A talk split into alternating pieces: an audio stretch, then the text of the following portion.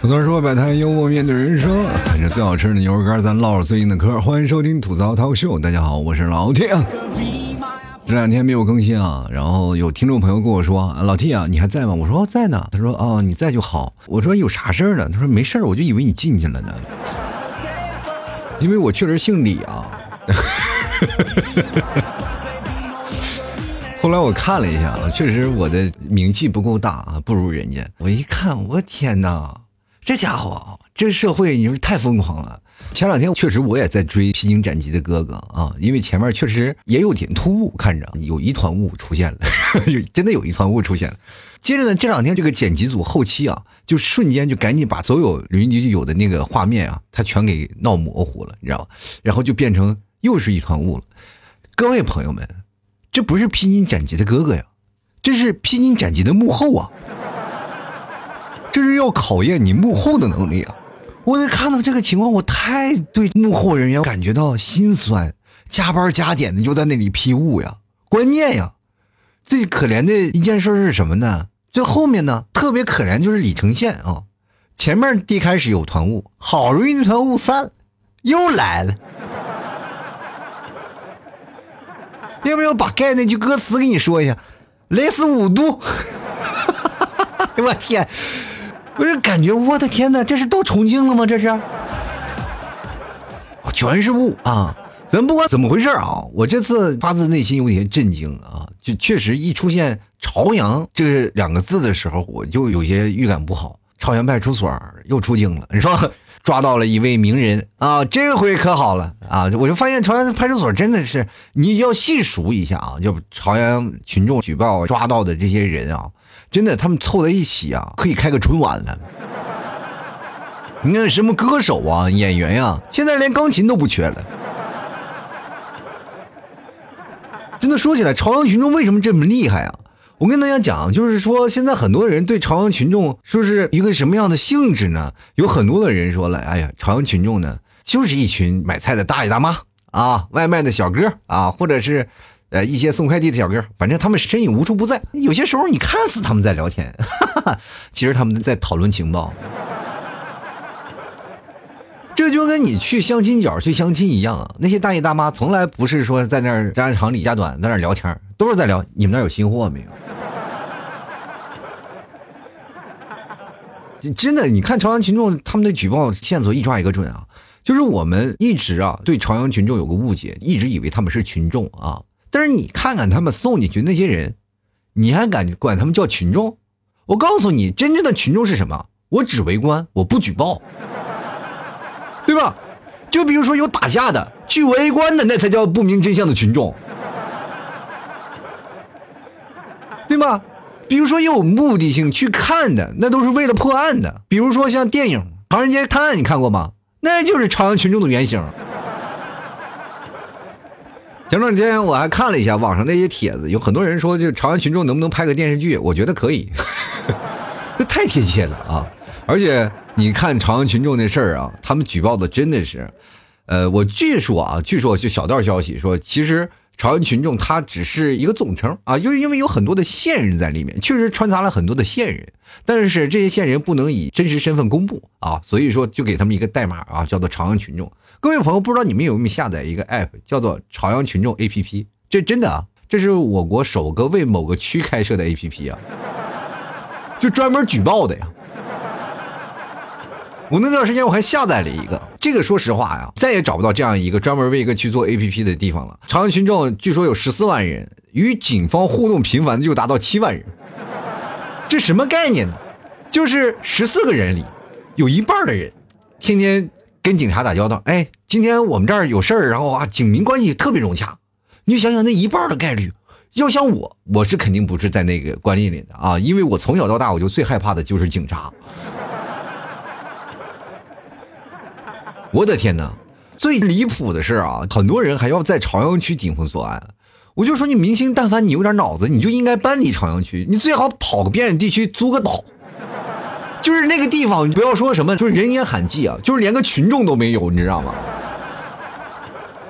你知道不明群众在都在哪里？都在网上啊，就吃瓜的那些才叫群众，因为我们不举报。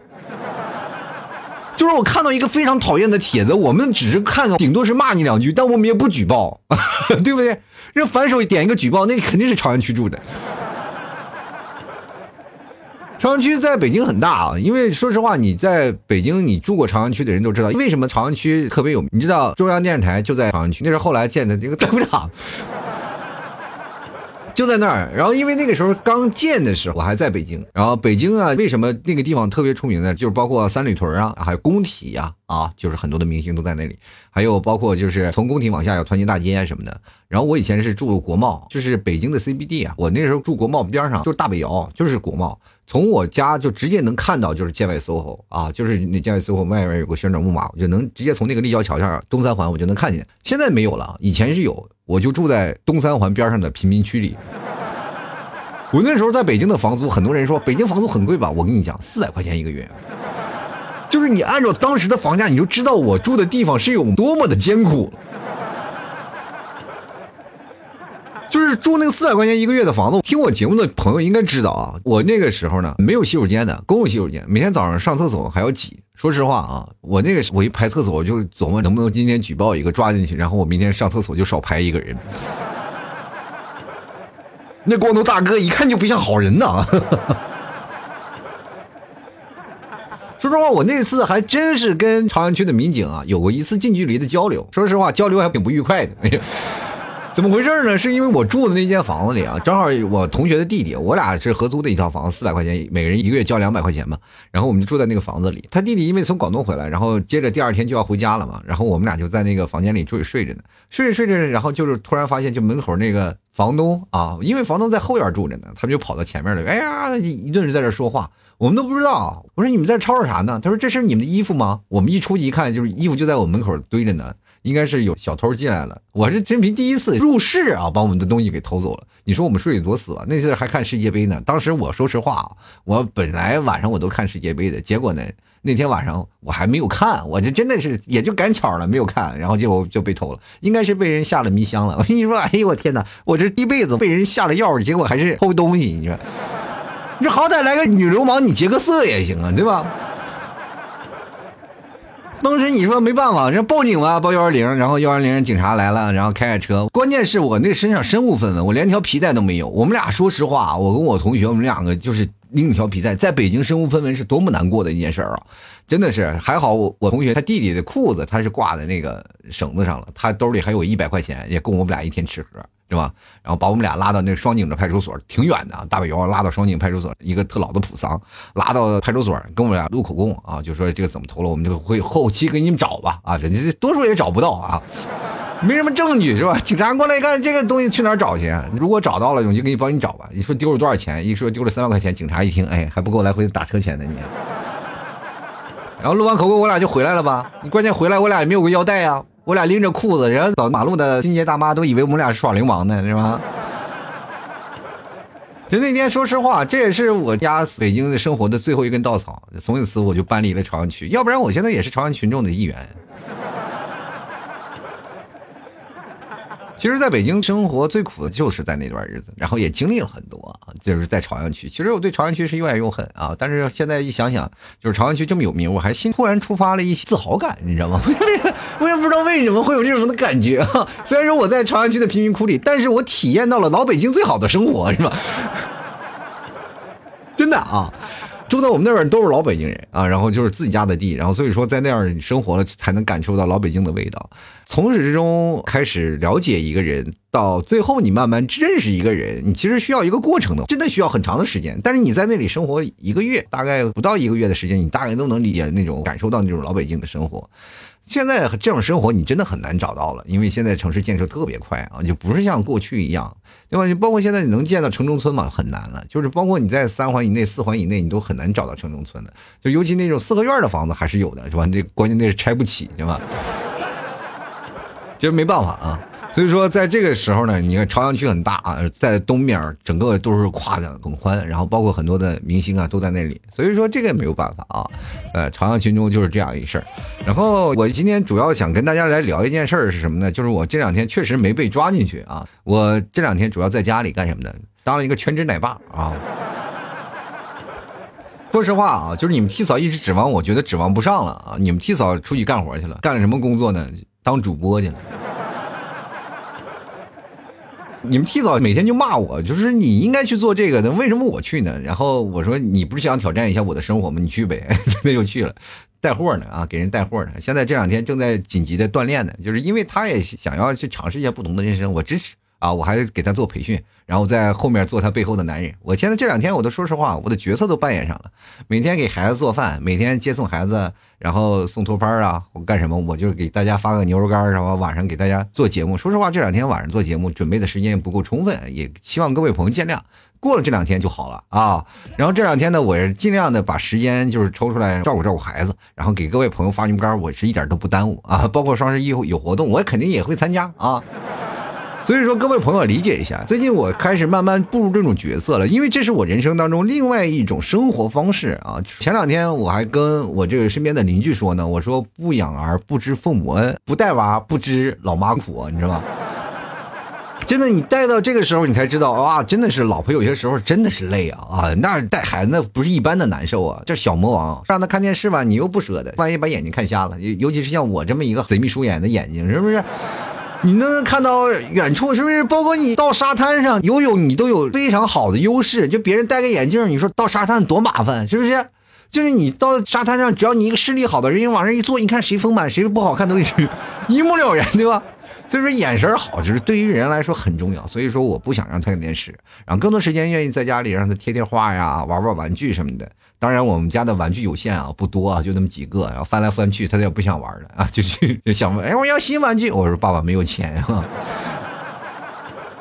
最近呢，我这两天开始融入角色了啊，每天开始翻食接完孩子开始翻食谱，开始做。今天我又做出了一个非常有意思的一件事情啊，因为你提早他晚上要去给人当助播，他不是说当主播，就当助播，就给人喊喊呀，或者准备准备东西啊，也是负责运营一块的。